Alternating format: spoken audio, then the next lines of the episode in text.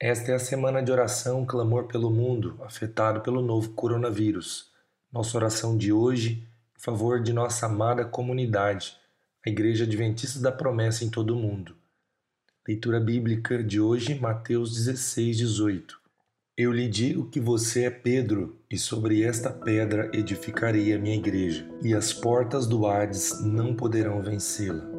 As conhecidas palavras de Jesus na conversa com Pedro e seus discípulos citadas nesse texto surgem da brilhante e inspirada resposta de Pedro à pergunta de Jesus a respeito de quem eles diziam que ele era.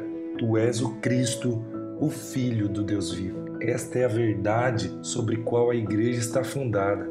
Em outra ocasião, Jesus mencionou a casa fundada sobre a rocha. A balança sofre com as tempestades, mas não vem abaixo. Esta palavra também está relacionada à igreja, pois esta, assim como cada um de nós individualmente, é fundada, fundamentada na mesma rocha, o compromisso com Jesus e Sua palavra.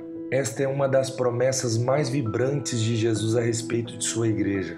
As portas do inferno não poderão prevalecer contra ela. Em tempos de crise, isolamento social, ou de abatimento pelos sofrimentos desse tempo presente, esta promessa vem nos lembrar da força de nossa base, Jesus. Ele é invencível, o Filho de Deus. Podemos passar por tudo na força que Cristo dá. Nossos motivos de oração de hoje é pelas estruturas administrativas da Igreja Adventista da Promessa. Peçamos a Deus condições financeiras para mantermos em funcionamento todas as nossas estruturas.